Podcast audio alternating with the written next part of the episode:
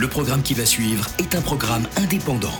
Les francs-maçons de deux colonnes à la une ne s'expriment en aucun cas au nom de leur obédience, de leur loge, d'un parti politique, d'une entreprise, d'une association ou de quiconque à part eux-mêmes. Les frères et sœurs présents s'expriment uniquement en leur nom, en toute liberté.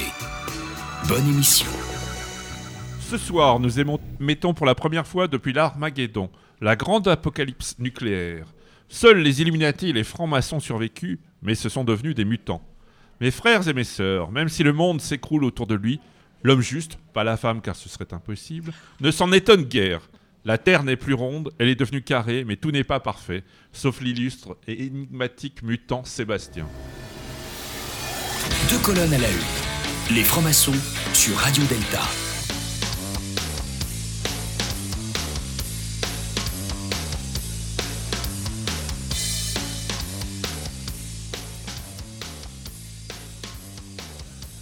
Me trouvant dans le nouvel Éden terrestre, profitant à plein de mes sept bras et plus, je m'adresse par la pensée de mes trois cerveaux à la plus velue des sœurs télépathes, Vanessa. Mmh, hello, Bip. Bip, Bip T'es-tu seulement aperçu que Fred n'était pas là? Il a été désintégré par la bière radioactive qu'il a bu avec ses cinq bouches. Par la puissance de mes trois cerveaux, mon sens de l'anticipation est particulièrement développé. J'ai tout prévu, Vanessa. Ce soir, nous avons trouvé dans les décombres d'un club de jazz de l'antique 21e siècle une nouvelle sœur mutante qui viendra animer les émissions. Bienvenue à l'émission, petite créature très poilue, tentaculaire, venue d'une autre planète, Mina. Yeah, baby. Je m'appelle Mina, je suis très poilue. Je viens animer l'émission avec vous et ce serait sympa que tu retires tes cinq pieds de mes tentacules. Oh yeah, baby. Mina, merci. On ne peut que communiquer ainsi avec la sœur mutante Mina, sinon elle ne comprendra pas. Stanislas, lis-nous, s'il te plaît, le message des derniers rescapés que nous avons aperçus à l'horizon. Deux colonnes à la une. Oh, yeah, baby. Ça, c'est pour Mina. Ce soir, nous recevons un invité que nous pourrons qualifier de sui generis. Après des études de philosophie, il a décidé de ne pas devenir enseignant pour ne pas vivre de la philosophie, mais pour vivre avec la philosophie. Il est garçon de café dans le lieu favori des francs-maçons, un bistrot ce qui lui permet de rencontrer énormément de Monsieur Jourdain, philosophe. Vous le retrouverez souvent à Drouot ou dans des galeries parisiennes, car il est collectionneur d'œuvres d'art, surtout d'art premier. C'est même un des meilleurs connaisseurs en la matière. Il a préfacé à ce titre de nombreux catalogues de vente d'art premier. Il est arrivé sans prévenir, cet hiver, dans le paysage de la littérature française, avec son premier roman publié aux éditions Léo Cher, Nos zones. Il narre dans son ouvrage une sorte d'initiation qui a eu lieu dans un futur post-catastrophe nucléaire. C'est pourquoi nous traiterons avec lui de l'initiation post-apocalyptique. Nous avons le plaisir et l'honneur de recevoir ce soir à deux colonnes à la une sur Radio Delta, Bruno Gay. Welcome, bonjour Deux colonnes à la une. L'invité du jour. Oh yeah, baby. Ça, c'est pour que Mina comprenne, hein, vous avez suivi. Les deux colonnes n'ont pas été anéanties. Nous pouvons ouvrir les travaux et émettre notre message au sein de l'irradié Radio Delta. Alors, pour commencer une petite musique, nous allons écouter, bah, c'est logique, hein, je pense, Radioactivity de Kraftwerk. Vous écoutez Deux colonnes à la une sur Radio Delta. L'émission revient dans quelques instants. Alors, ne bougez pas. Deux colonnes à la une. Ça maçonne, ça rigole, mais pas que.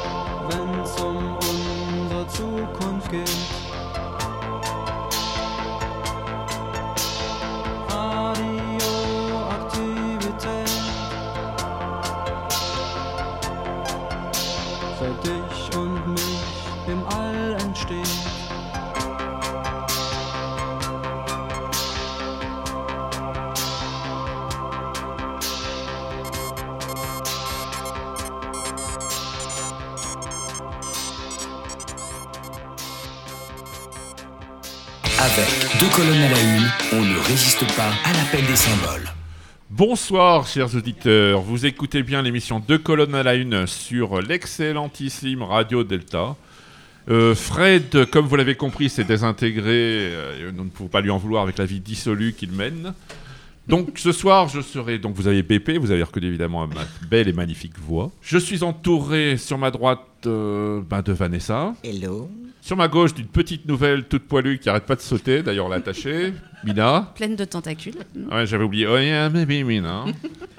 Stanislas est avec nous. Bonsoir à tous et à toutes. Et nous avons l'honneur et le plaisir de recevoir ce soir Bruno Gay, un auteur euh, ben, qui gagne à être très connu et qui sera bientôt très connu, je pense, vu l'excellence de son ouvrage. Donc euh, Bruno, euh, ton parcours est un peu étrange, on va dire, puisque tu n'es pas un écrivain depuis longtemps. Enfin, depuis longtemps tu l'es, mais pas officiellement, on va dire.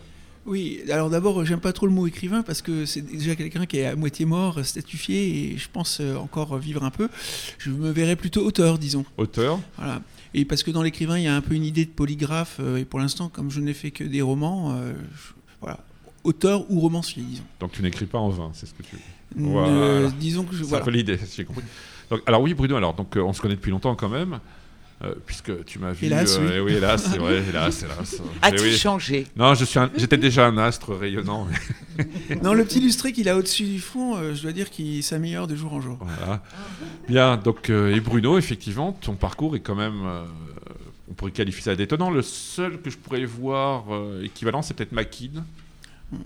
Bon, en fait, en fait, je pense que, enfin, on fait avec les cartes qu'on a dans la vie et on peut-être qu'on les pas toujours aussi programmatiques. Moi, j'ai plutôt été euh, quand j'étais enfant, quand j'avais 9-10 ans, mes parents étaient ingénieurs et euh, j'étais plutôt bon, élève, mais je ne savais pas si je serais brillant. Ça, n'est arrivé qu'après.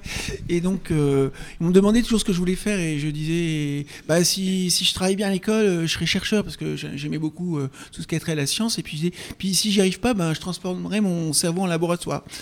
Bah, c'est ce que j'ai un peu fait. J'ai transformé mon cerveau en laboratoire et à, à 20-22, je me suis rendu compte que ce laboratoire, avant qu'il arrive à maturité, il prendrait du temps et que j'étais plutôt un arbre à pousse lente. Donc euh, bah, j'ai mis du temps à pousser, mais parfois ceux qui ont, sont des arbres à pousse lente vont plus haut que les herbes folles. Oui, c'est quand même euh, étonnant. Tu as quand même fait des études de philosophie.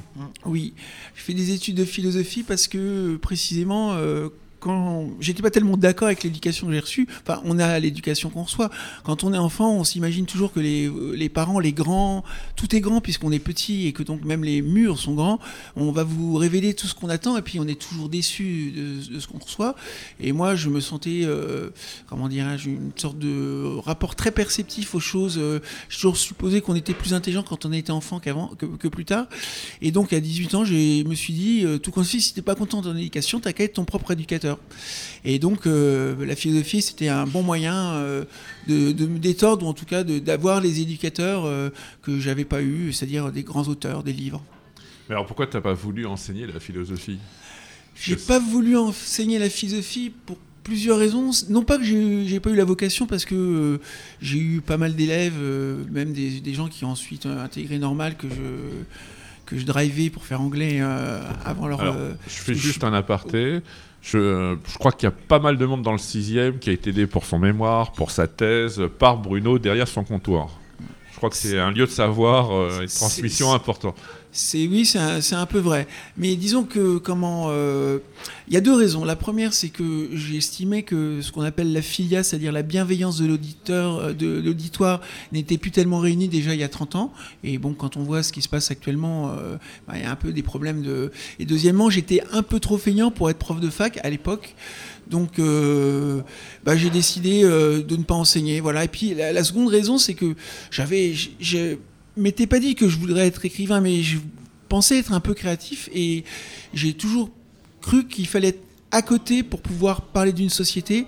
Et quand on est dans l'établissement de l'enseignement et qu'on est dans de l'académisme, et euh, on peut faire des choses très bien, mais ce qui est important, c'est de faire avancer. Et c'est pas en étant dedans. Alors effectivement, il y a beaucoup d'écrivains qui sont euh, des profs parce qu'il y a du temps libre. Ça, c'est vrai qu'ils ont à se coller.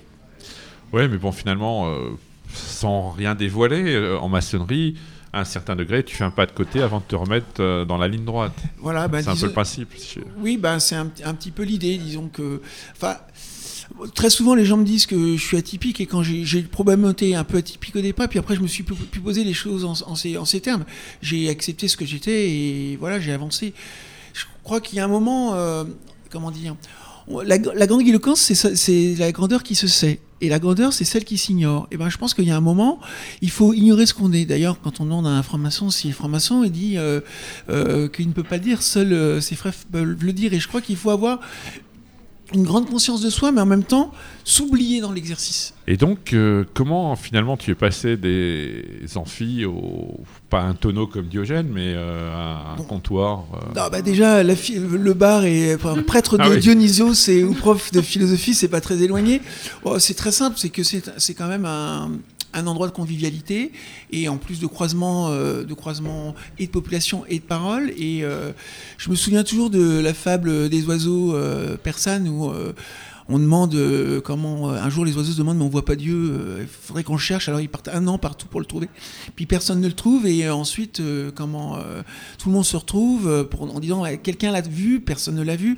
Et un des oiseaux dit c'est drôle parce que quand on est tous ensemble, on a l'impression qu'il est un peu là.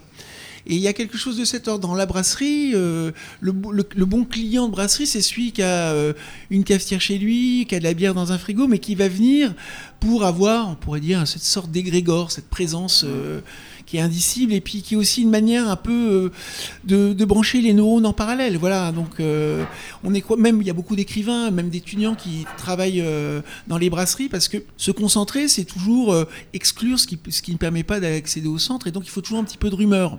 Et donc cette rumeur permanente, c'est très très bon pour la concentration. Voilà.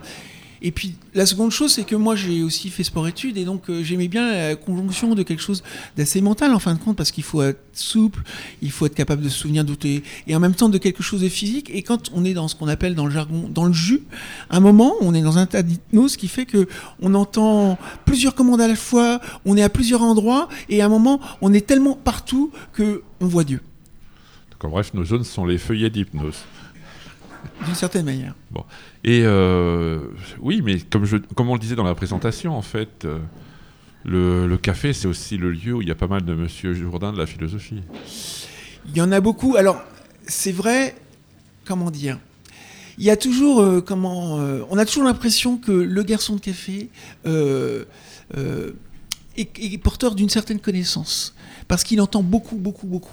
Et euh, je dirais que c'est un peu comme la prostituée, hein. c'est-à-dire que on a trait à des fonctions euh, vitales, c'est avoir faim ou faire l'amour, euh, qui fait que les gens euh, se dévoilent quand quand quand la partie instinct euh, domine à nouveau, il ne se rend pas de compte qu'il dévoile. Et nous, on voit énormément de choses.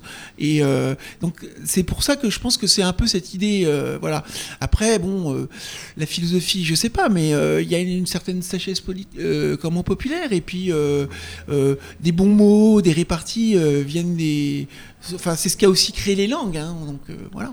Et puis ce qu'il faut remarquer aussi, c'est qu'un serveur a un tablier blanc et une serviette et, et qui est toujours debout. Donc c'est l'horizontalité qui peut être le fil conducteur de toutes ces Mais- personnes assises. Absolument, et puis c'est certain que comment euh, pour le compte, euh, euh, quand, quand on n'a pas de tablier, on se sent effectivement nu. Voilà. Et bon, dans certains endroits où on en porte, euh, je pense que c'est venu d'abord d'une idée comment des opératifs, hein, c'est-à-dire il y a énormément d'idées qui accèdent à leur abstraction qui sont d'abord été vécues. hein. donc voilà, pour les transmettre, comme il est difficile de transmettre sa propre vie, ben on passe par le véhicule euh, de la conceptualisation ou de la parole, mais euh, d'une manière eff- effectivement très réelle, le, le, comment, le tablier euh, protège, c'est certain. Et c'est ressembler ce qui était part dans ta brasserie?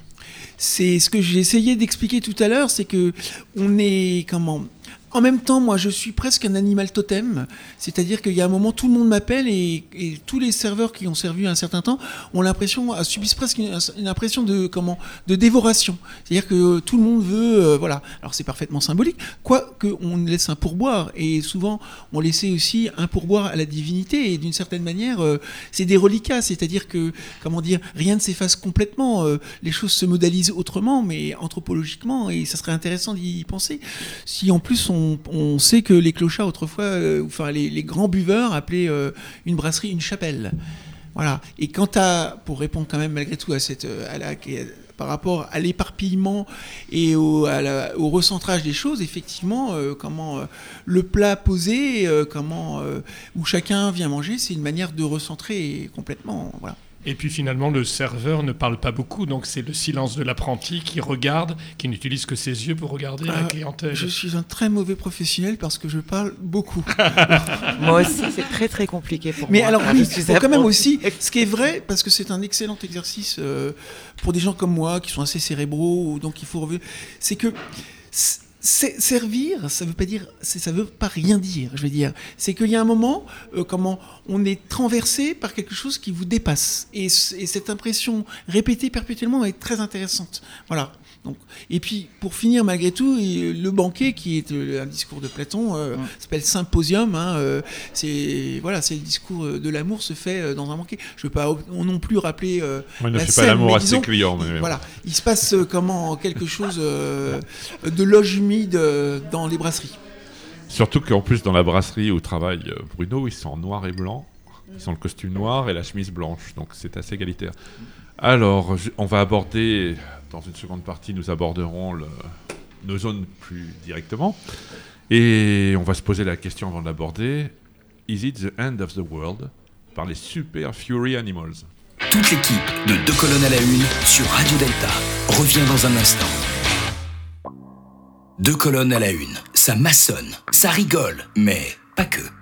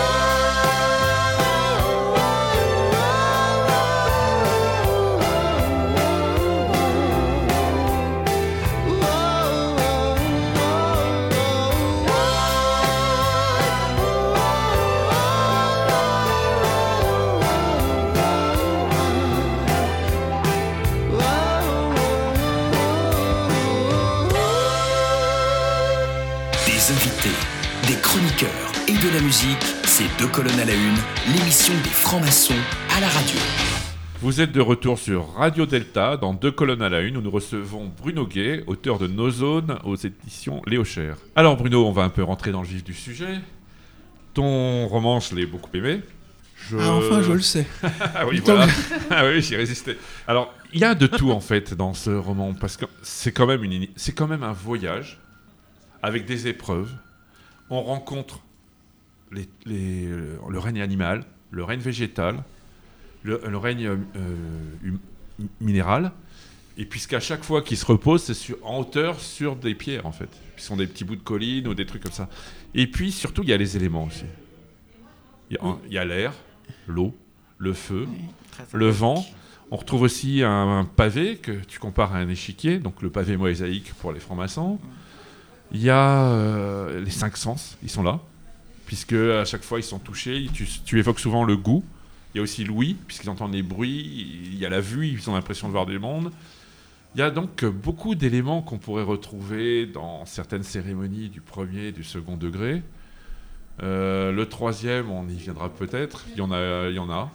Mais euh, est-ce que tu t'es rendu compte que finalement, en écrivant, tu avais des liens avec la maçonnerie, avec d'autres sociétés initiatiques? Alors, il y en a une que tu cites, c'est Déméter, puisque tu cites euh, la germination, le principe de germination, la putréfaction, qui est cher aux francs-maçons, mais ici, il y en a qui n'ont pas encore atteint ce degré. Donc, euh, nous, n'en parlons- nous pouvons, l'évoquer, voilà, on ne vise personne. Et euh, ce que je, je retiens beaucoup de choses de ce roman, mais en fait, j'ai, tu fais, il y a beaucoup de pistes puisque tu, effectivement, on en parlait. Il y a Shakespeare, il y a William Blake, il y a aussi, euh, j'ai pensé à l'enfer de Dante, notamment quand tu parles du fait que euh, ils sont poussés en avant par un désir d'y aller. euh, Est-ce que l'initiation, je me suis posé, c'est un désir d'aller plus loin, de voir ce qu'il y a de l'autre côté du miroir? Et en fait, j'ai pensé à ce fameux poème que j'aime beaucoup, dans le chant 8 de l'enfer. C'est quand euh, Dante interroge Ulysse en lui demandant ce qu'il fait là. Et Ulysse lui explique que simplement, il, a toujours été poussé par le besoin qu'ont les hommes d'aller plus loin, de se transcender. De donc transcender, c'est repousser les frontières. Et en fait, euh, tu repousses les limites à chaque fois. Alors, il y a beaucoup de choses là qui ont été dites, mais disons d'abord que je pense qu'on ne peut pas non plus mettre tous les symboles dans une boîte qui s'appellerait la franc-maçonnerie. Si c'est effectif, si ça a du sens, si la connaissance peut, euh, si un, levier peut lever une montagne, c'est que euh, elles ont des relations directes avec le réel. Donc, on peut effectivement euh, avoir une lecture maçonnique, puisque c'est, je l'entends parfaitement, et je sais très bien qu'il y a des quantités de choses que j'ai apprises là-bas, mais il y a aussi beaucoup de choses que j'ai appris ici. Et euh, je, comment, par exemple, à propos du fait qu'il y a tous les, tous les sens, très souvent, euh, comment euh, on oublie, enfin l'écrivain oublie euh, un sens ou deux sens. Et moi, je vais toujours à, ce que le, un livre, euh, enfin. de mon point de vue, maintenant la na- narration est très critiquée. euh, on considère que le roman est presque mort. Et moi, je crois que le récit est un moyen de transmission, un des, moyens de transmission les plus puissants, parce qu'il oblige euh, le personnage, euh, enfin le lecteur, à, être, dans une. D'abord, on, sait que d'un point de vue cognitif, c'est quasiment l'acte de lecture euh, monopolise 80% des fonctions, alors que au cinéma il y en a que 25, donc c'est assez global, hein, voilà. Et je, je, je suis pas contre une littérature euh, de, la, de du divertissement, mais disons que l'aspect cognitif m'intéresse beaucoup. Voilà. Et donc, ce qui est, ce qui est, ce qui est important, c'est comme en maçonnerie, à un moment on est hors du livre, et en maçonnerie c'est comme si on tombait dans le livre. Mais c'est aussi bien si le livre euh, comment, euh, nous met, est global et synesthésique, et tous les sens travaillent. voilà. Et puis à propos des éléments et du côté hein, qui, qui est là, effectivement, je voulais être dans à nouveau dans une nature un peu native parce que je crois que c'est une expérience il y a des quantités d'enfants qui vont jamais à la campagne qui vont pas à la mer donc ils ne savent plus ce que c'est. Et euh, on sait quand même de là de on vient hein, je veux dire. Et donc je crois euh, que pour euh, nous remettre un petit peu euh, les pendules à l'heure, l'homme n'est pas le centre du monde euh, et il n'est pas la mesure de toute chose, il est mesuré par les choses. Et ce qui m'intéressait justement précisément, c'est de mettre quelqu'un qui soit à nouveau dans des conditions primales, disons, ou premières, ou qu'est-ce que l'initiation C'est aussi une réinitialisation, hein. c'est une remise à, zéro de quelqu'un qui sent que l'éducation qu'il a, qu'il a eue n'est pas complètement achevée et qui, en tant qu'être pleinement conscient, décide d'avoir quelque chose qui est scénarisé, théâtralisé, euh, et qui lui permette de reprendre à zéro sa propre éducation avec des aspects avait qui ont toujours été oubliés, parce que euh, le réel ne propose pas toutes les conditions de possibilité de ce que nous sommes. Voilà. Donc c'est pour ça qu'il y a une tentative dans ce livre assez globale euh, de désorientation et de réorientation. Oui, bah, j'ai pensé à Michel Serres, à son livre sur les cinq sens. Effectivement, c'est un récit, c'est une épopée même. Il y, a, il y a un peu de Gilgamesh. euh, Oui, oui, oui, parce que, parce que comment, euh, de toute façon, on vient jamais de nulle part. hein, c'est euh, Picasso qui dit, l'imagination, c'est la mémoire. hein, voilà. Donc, Hegel dirait, tout esprit est actuel. Donc, moi, je viens de tout ce qu'on m'a appris, de tout ce que j'ai entendu. je suis dans un flux, mais je veux être ici et maintenant. Mais je ne pense pas réinventer l'eau chaude. Voilà. Donc, euh, forcément, et qu'il y a aussi du Gilgamesh, qu'il y a, euh, et heureusement, et puis aussi probablement que quand on écrit, on est dans un état un petit peu second, hein, et euh, parce qu'on doit faire la place aux choses. C'est-à-dire parfois des copains, je dis, oh, j'ai trouvé une idée géniale, puis je me reprends, je dis non, j'ai pas trouvé une idée géniale, c'est l'idée qui m'a trouvé. C'est-à-dire que j'ai fait la place pour que l'idée passe. Et je pense que quand le livre est bon, c'est aussi des quantités de choses qui passent. Je vais pas parler d'inconscient, mais disons sans y penser, en tout cas, ou au premier, au premier jet sans y penser. Ensuite, en tant qu'écrivain, il y a un travail de relecture de soi-même et d'essayer euh, de, de rentrer en pleine conscience de ces choses euh, qu'on n'en a pas pensé. Mais si j'avais pensé à tout, le livre serait forcément mauvais parce qu'il parlerait pas à, des choses euh, en dessous, qui sont des infrastructures. Je veux dire, on peut pas toujours dans les su- superstructures. Ce qui est intéressant, c'est aussi euh, qu'il y ait de l'incarnation. C'est pour ça le récit met en jeu la totalité du corps du lecteur et de ce point de vue, euh, comment euh, le met en branle. Enfin, c'est- il faut, enfin, il faudrait toujours ouvrir un livre comme si c'était un danger, parce que un livre peut vous changer. Moi, euh, il y a des livres ont été les plus grands événements de ma vie, voilà. C'est une œuvre originale, hein, ne me fais pas dire ce que je n'ai pas dit. hein. Mais c'est parce que j'ai très bien entendu ce que tu disais. juste avant que Mina, juste un- un- encore un, un dernier mot, parce que ça fait. Je me réfère à une conversation qu'on a eue il y a très longtemps. Et en fait, tu sais, je viens de réaliser que ça me faisait, ça m'avait fait penser à Jumanji. Un petit peu, oui, oui. Ouais. Et- Quand ils sont et- dans la jungle. Oui, oui, c'est vrai. Ouais. oui, oui, euh, pour euh, revenir euh, un petit peu sur euh, ce rapport euh, un, un peu maçonnique, de toute façon, je trouve que ce, que, euh, ce qui ressort, c'est quand même cette quête et le fait de chercher euh, à, tra- tailler sa pierre. C'est un petit peu quand même le parcours euh, de ce personnage. Ça m'a quand même pas mal marqué. Et euh, vous dites, euh, on ne se choisit pas, on est élu contre soi. Oui, on est élu contre soi-même, oui, oui, bien sûr, oui, Il y a un moment, d'ailleurs, c'est ce que veut dire élite. hein. Et l'élite, c'est, c'est, c'est- ce sont des gens élus, mais on ne choisit jamais d'être élite. On est élu contre soi-même. Ce qu'il faut, c'est dire oui à sa nature et être euh, celui qui éventuellement euh, pourra. Comment dire On reçoit tous des signes. mais il y a des gens qui sont porteurs de signes et d'autres qui ne sont pas porteurs de signes. Il y a des gens qui ont une, une- comment, une, euh, persistance rétinienne de l'esprit beaucoup plus forte que les autres et qui sont rongés par des choses qu'ils ont. Et donc, ils sont obligés de les expliquer. C'est-à-dire, expliquer, c'est-à-dire faire sortir des plis, pour, les maîtriser, pour la maintenir, pour la tenir, la maintenir. Et, dans la transmission, euh, euh, qui est quelque chose aussi de léger, de fugace, c'est pas que la parole, c'est des quantités de choses qui interviennent, on est d'accord. Mais si on veut avoir de la maîtrise, il faut, avoir, faut être capable de maintenir. J'ai une autre euh, question à vous poser. Pourquoi et qu'est-ce qui vous a inspiré pour écrire euh, cette œuvre? Alors, disons que ça faisait très longtemps que j'avais envie de faire un récit post-apocalyptique qui est quand même une étiquette presque de marketing, je dirais. Euh, nos zones n'a même pas de n'est pas même pas marqué roman en dessous. Je voulais justement. bah, D'abord, pourquoi est-ce que le post-apocalyptique est autant la mode actuellement? Et je dirais même, euh, c'est presque un fantasme de petit blanc. Un Africain, il penserait pas à du post-apocalyptique. C'est que je crois que euh, il y a tellement d'interfaces qui nous on est tellement sécurisé, la, la vie, les, choses sont tellement complexes qu'il y a les gens ont le sentiment qu'à un moment ils sont soustraits à leur propre vie. Voilà. Et euh, pour reprendre le titre de l'émission, pourquoi est-ce qu'il y a quelque chose d'initiatique dans le post-apocalyptique? Parce que c'est pas forcément tout le monde voit euh, dans le post-apocalyptique quelque chose qui aurait trait au, au nihilisme. Mais c'est peut-être exactement le contraire. C'est peut-être justement le souci d'avoir à nouveau sa chance d'être entouré des éléments et de recommencer absolument une première vie. Voilà. Donc on pourrait en avoir une lecture complètement opposée, ce qui est, contre-intuitif, mais. Alors il y a autre chose aussi, c'est que finalement il se promène euh, longuement dans la nature, on va dire, euh, pour euh, résumer. Et au rite et accepté, il est précisé dans le rituel, je ne dirais pas de quel degré, hein, mais qu'on parvient à la connaissance par le spectacle des merveilles de la nature, par la contemplation du spectacle des merveilles de la nature. Et effectivement, ils sont. Alors merveille ne veut pas dire sans danger aussi. hein. Oui, parce que c'est et même quelque part c'est un peu la définition du sublime. hein. Le sublime euh, mélange euh, l'horrible et, le beau. hein. C'est d'ailleurs la raison pour laquelle euh, je fais référence à Macbeth parce que les sorcières de Macbeth disent le beau est laid, le laid est beau et c'est cette idée-là. Donc comme il y avait un peu une idée, ce livre je l'ai aussi un peu écrit comme une sorte de manifeste esthétique.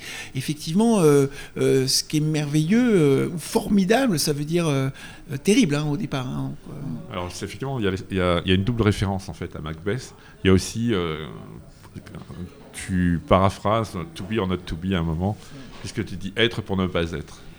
oui, on ne peut pas y arriver si on n'a pas ce principe de germination. Oui, oui, c'est. Enfin, comment dire euh, on dit humilité. Humilité, ça veut dire. euh, D'ailleurs, j'utilise le mot. Je, je donne une anecdote parce que j'ai trouvé ça drôle. Il y a une école de comment de cuisine à côté et j'ai des jeunes gens euh, qui ont parfois ils ont fait. D'ailleurs, ce jeune homme avait fait un bac S et il voulait absolument lire le livre et il, il revient un matin il me dit c'est génial, j'ai appris un nouveau mot. J'ai dit lequel? Génuflexion. Et ça m'a tellement fait plaisir de me dire que peut-être ce mot-là maintenant va devenir à la mode dans ces écoles. Voilà. Mais bon, euh, pour pouvoir être absolument, il faut être dans l'étonnement. Il faut être dans le vide, il faut faire le vide, je veux dire, euh, le vide qui contient tous les possibles. Et donc, il faut, comment dirais-je, euh, se mettre à genoux, être, être, être au niveau de la terre. hein. Donc, euh, on peut pas, comment, c'est ce que disent les, comment, euh, on dit dissoudre, coaguler. Je veux dire, pour avancer, hein, euh, trois pas, un trépas, il faut abandonner la position précédente. hein. C'est un déséquilibre qui se rattrape. Donc, il, est impossible d'avancer si on est calcifié. Euh, l'idée du livre aussi, c'était d'être à la fin d'une société un peu calcifiée qui se redonne une chance parce que d'une manière hasardeuse, hein, puisque de toute façon on, on est dans un, enfin la théorie du chaos domine, donc on peut, qu'est-ce que la théorie du chaos Ça veut dire que euh, dans un lancer initial, euh, comment un infime écart donne des possibles infinis. Bon, donc quand les gens euh, vont vous expliquer l'avenir, c'est impossible de prévenir l'avenir, hein, parce que précisément justement on n'est jamais dans le Cairo, c'est-à-dire au juste instant, au bon instant, voilà. En revanche, ce qu'on peut faire, c'est éventuellement, puisque nous sommes aussi érodés par la vie, même si elle nous enseigne, être amené au temple. Templum, se dire temps séparé. C'est ce que faisaient les, anci- les anciens. Moi, je suis pas tellement pour le temps à l'infini euh, de l'eschatologie chrétienne, je suis pour un temps cyclique, un temps où plutôt revient. asiatique, la Voilà. C'est-à-dire euh, où, euh, en fin de compte, régulièrement, d'une manière lustrale, on va redistribuer à chaque personne d'une civilisation les conditions initiales de cette civilisation. Et les civilisations meurent d'oublier leurs évidences. Et l'Occident meurt probablement d'oublier ses évidences parce que je crois qu'on ne peut pas se maintenir euh, à un haut degré sans i- initiation, c'est impossible. Alors, effectivement, euh, la littérature peut être un moyen pour les gens qui ne sont pas initiés d'être quand même dans ce mouvement. Bien, ben, sans dévoiler le contenu du livre, nous allons écouter Génération X, puisque nous avons une génération X, Valley of the Dolls. Vous écoutez Deux colonnes à la une sur Radio Delta. L'émission revient dans quelques instants. Alors, ne bougez pas. Deux colonnes à la une. Les francs-maçons sont dans votre radio.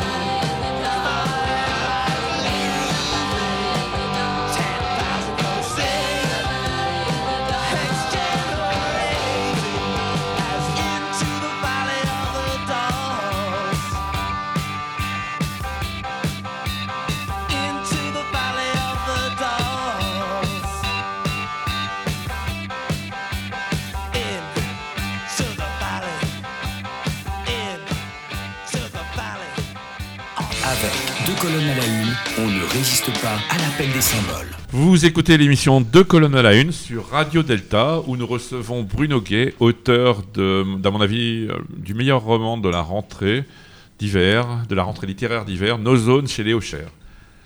Eh bien Bruno, donc euh, nous parlions un peu de la vacuité, puisque tu emploies ce mot en plein centre du livre d'ailleurs, et euh, de l'humilité.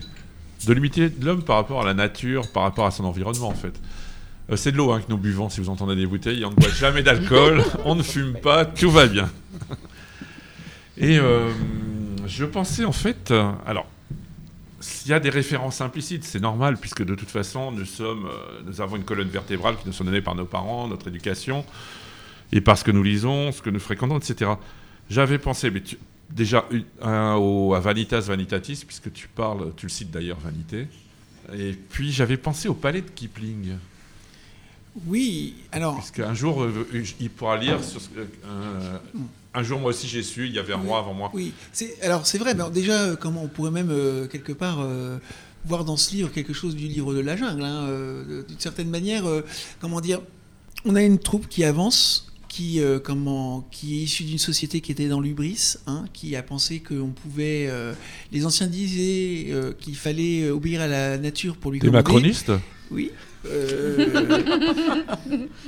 et donc euh, comment euh, le donc il fallait il fallait comment obéir à la nature pour lui commander mais il y a un moment on, on lui on l'a on l'a on l'a tellement côté qu'on qu'on lui commande plus qu'elle ne et je crois que aussi il y a un petit côté animiste dans ce livre c'est que l'idée c'est de dire que L'homme doit trouver sa place dans l'univers. L'univers est toujours déjà là. D'ailleurs, quand on est, le monde est toujours déjà là. Et que donc, euh, euh, nos zones, parce qu'on on n'a pas parlé du street, mais j'aimerais bien un peu en parler, parce que c'est un, un titre un peu éni- énigmatique. euh, on m'a posé des quantités de fois la, la raison de, de ce titre. Alors, on pourrait, ça pourrait être, d'abord, ça sonne bien, ça pourrait sonner un peu aux zones, donc ça correspondait un petit peu à cette idée de radioactivité et de- d'éléments rares. Euh, J'avais aussi pensé à Au, poème d'Apollinaire qui s'appelle Zone, qui est un, texte d'errance, mais qui était citadin.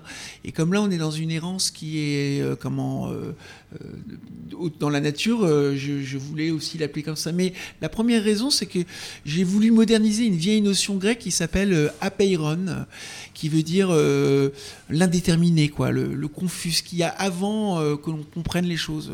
Peiro, ça veut dire la ceinture, et il se trouve que zone, ça veut dire aussi ceinture. Et donc, je voulais euh, placer mes personnages à l'intérieur euh, des conditions qu'on a tous connues, qui sont des conditions de voyage, mais pas de tourisme. C'est-à-dire qu'on ne sait pas où on va, on n'a pas de guide, et euh, tout le monde a fait cette expérience quand on va dans un endroit qu'on ne connaît pas. On est d'abord désorienté. Comment on est infiniment plus perceptif. tout semble d'être à nouveau redistribué.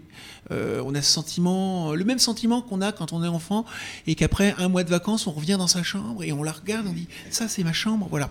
Ça, ça m'intéressait parce que c'est des toujours des bons points de départ parce que à chaque instant, on reprend sa vie. On n'est pas, on est, on la, elle est, à chaque instant la catastrophe a lieu, mais à chaque instant, elle se rattrape, voilà. Et deuxièmement, en plus, euh, donc on a ce sentiment euh, qu'on a tous eu de dilatation du temps.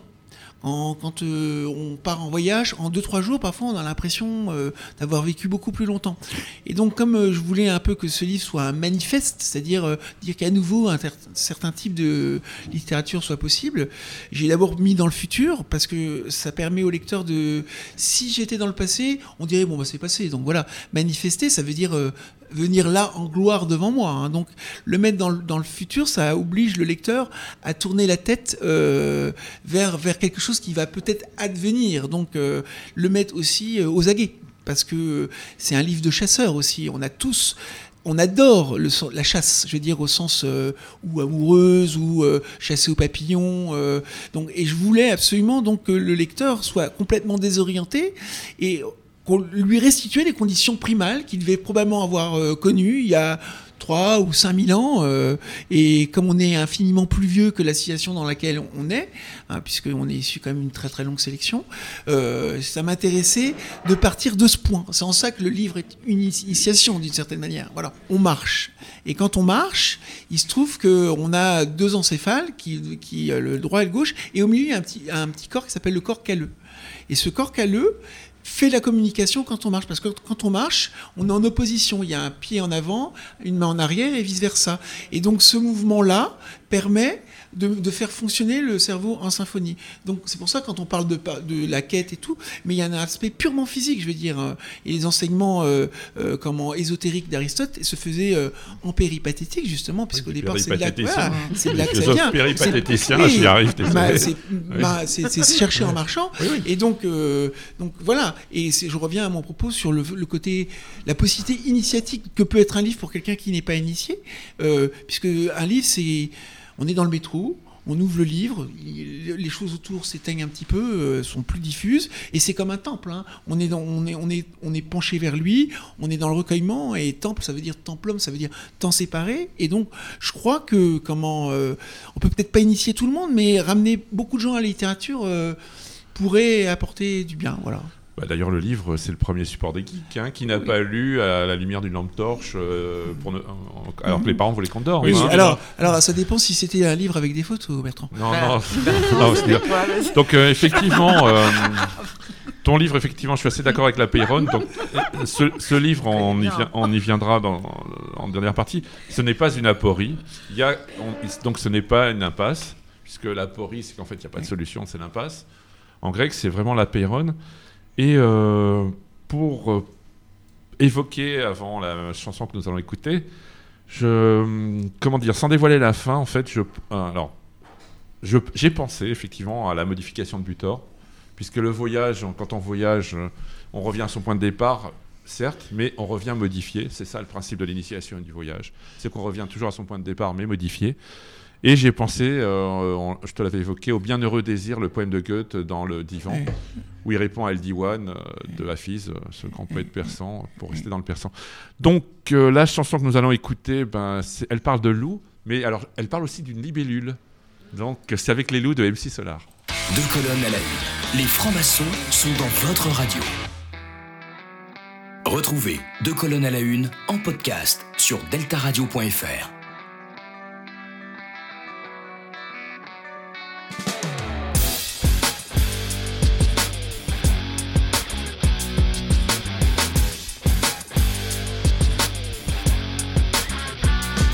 J'ai fait un pacte avec les loups pour pénétrer dans la bergerie. Les loups veto, lève tout, le veto, son cadeau, un caveau dans la porcherie. L'ennemi, l'homo sapiens, boit du houblon, c'est troublant. Il ouvre la chasse en flip, en tirant, mais faisant trop souvent chou blanc. La vie ou la mort du berger, qui est là placé comme le clergé. Ne vaut pas la vie de l'agneau, son silence a fini quand on vient pour le manger. Les visions de fiction d'avant-guerre étaient claires quand elle nous parlait de l'homme loup. L'homme est un loup pour l'homme et le loup, un homme pour le loup. Moi je suis pape sans papa mobile, mon automobile est une montée de billes qui me pousse à kill des débiles immobiles avec style et cela sans le moindre mobile. Dire qu'ils sont devenus vaillants, dominateurs et croyants. Mais je vole avec les libellules, avec les loups sous la lune, je hurle.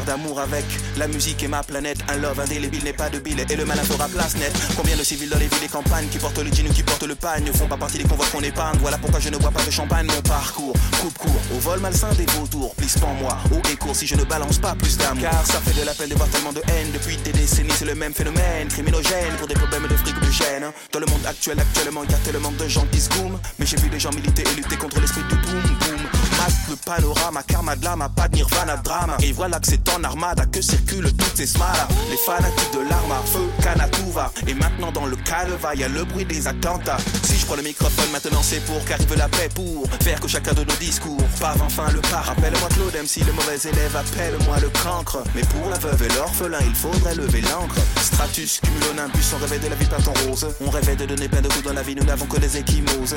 J'ose te le dire, je veux pas que mon monde brûle. Voilà pourquoi le soir sous la lune avec les loups, je hurle.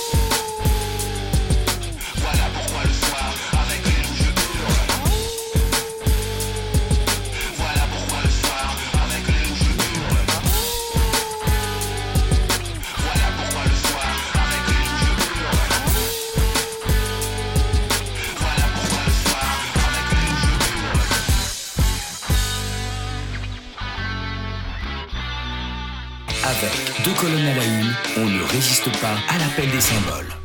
Bonsoir, vous êtes sur, deux sur Radio Delta, et vous écoutez deux colonnes à la une.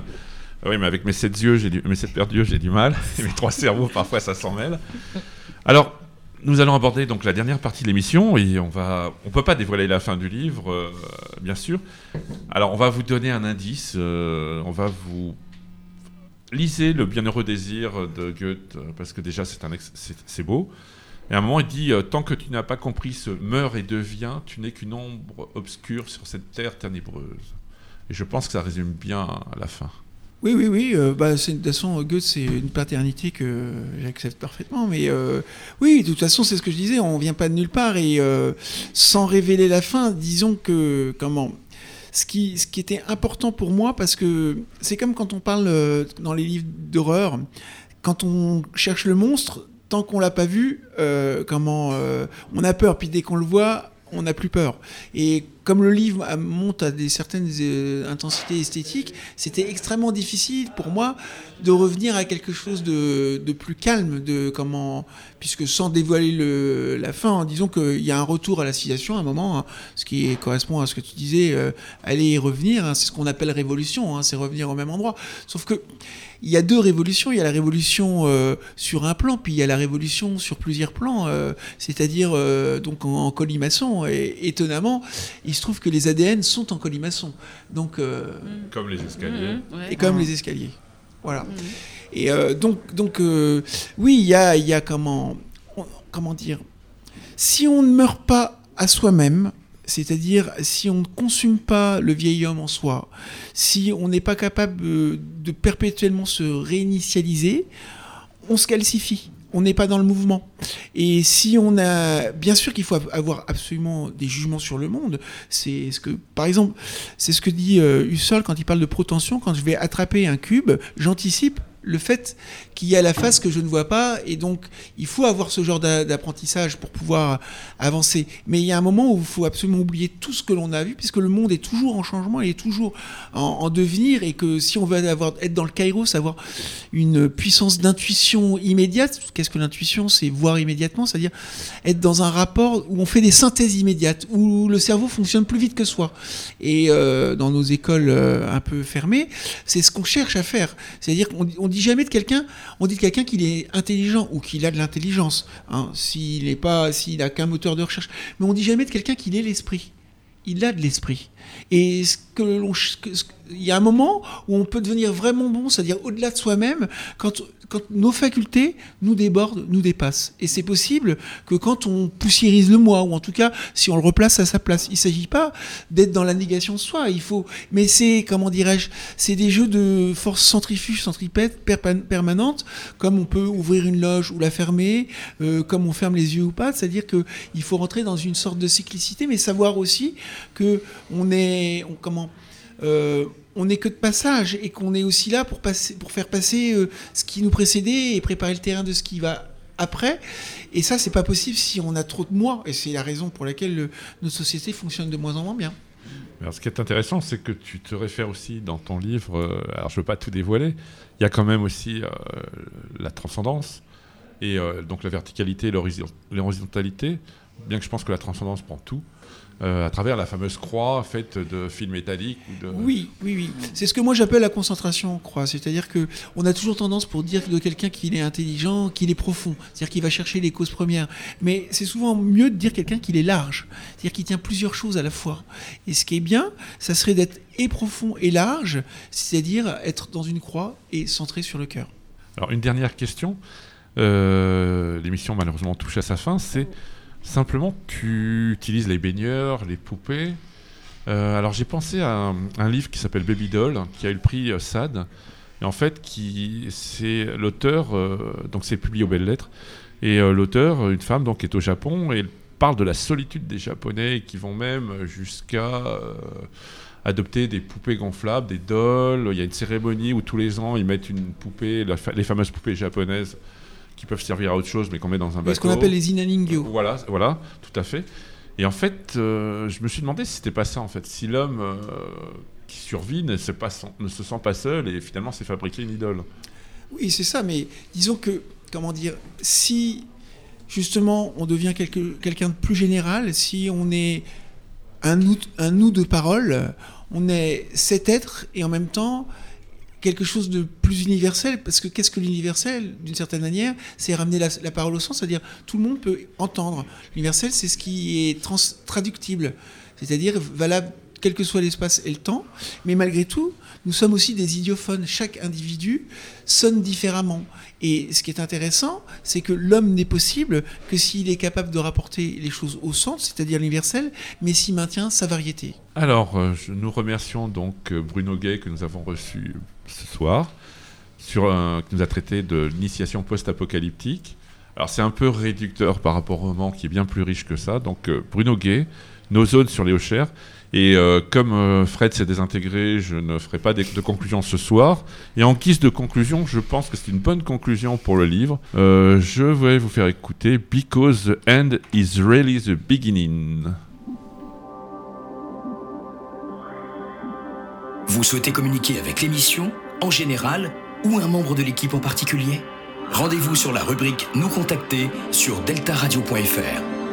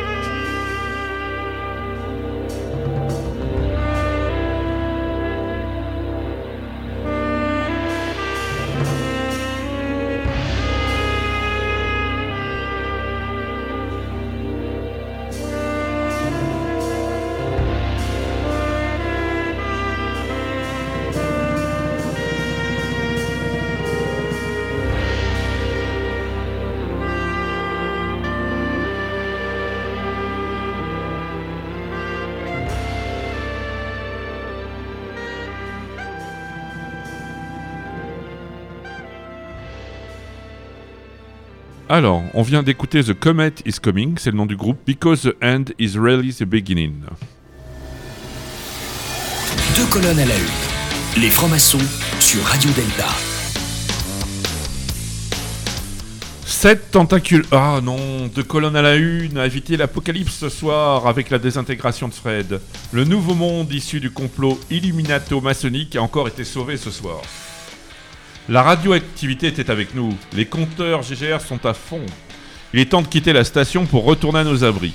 Vous pourrez écouter le podcast de l'émission sur la fréquence qui irradie entre vos douze oreilles, Radio Delta.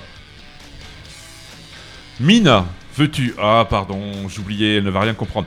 Oh yeah, baby Petite sœur très poilue Mina, arrête de te gratter tes nez avec tes tentacules pour annoncer le thème de notre prochaine tentative de communiquer avec ce qui reste de la Terre.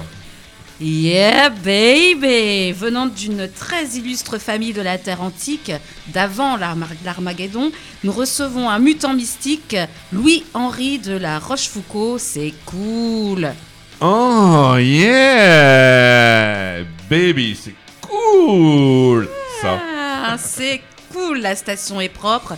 Faut dire que c'est pratique avec mes tentacules, tes sept bras et plus, et la bave javelisée de Vanessa. Ça va vite et nous sommes prêts à bondir, ramper, rouler, voler et nous télétransporter pour rejoindre notre abri bar favori.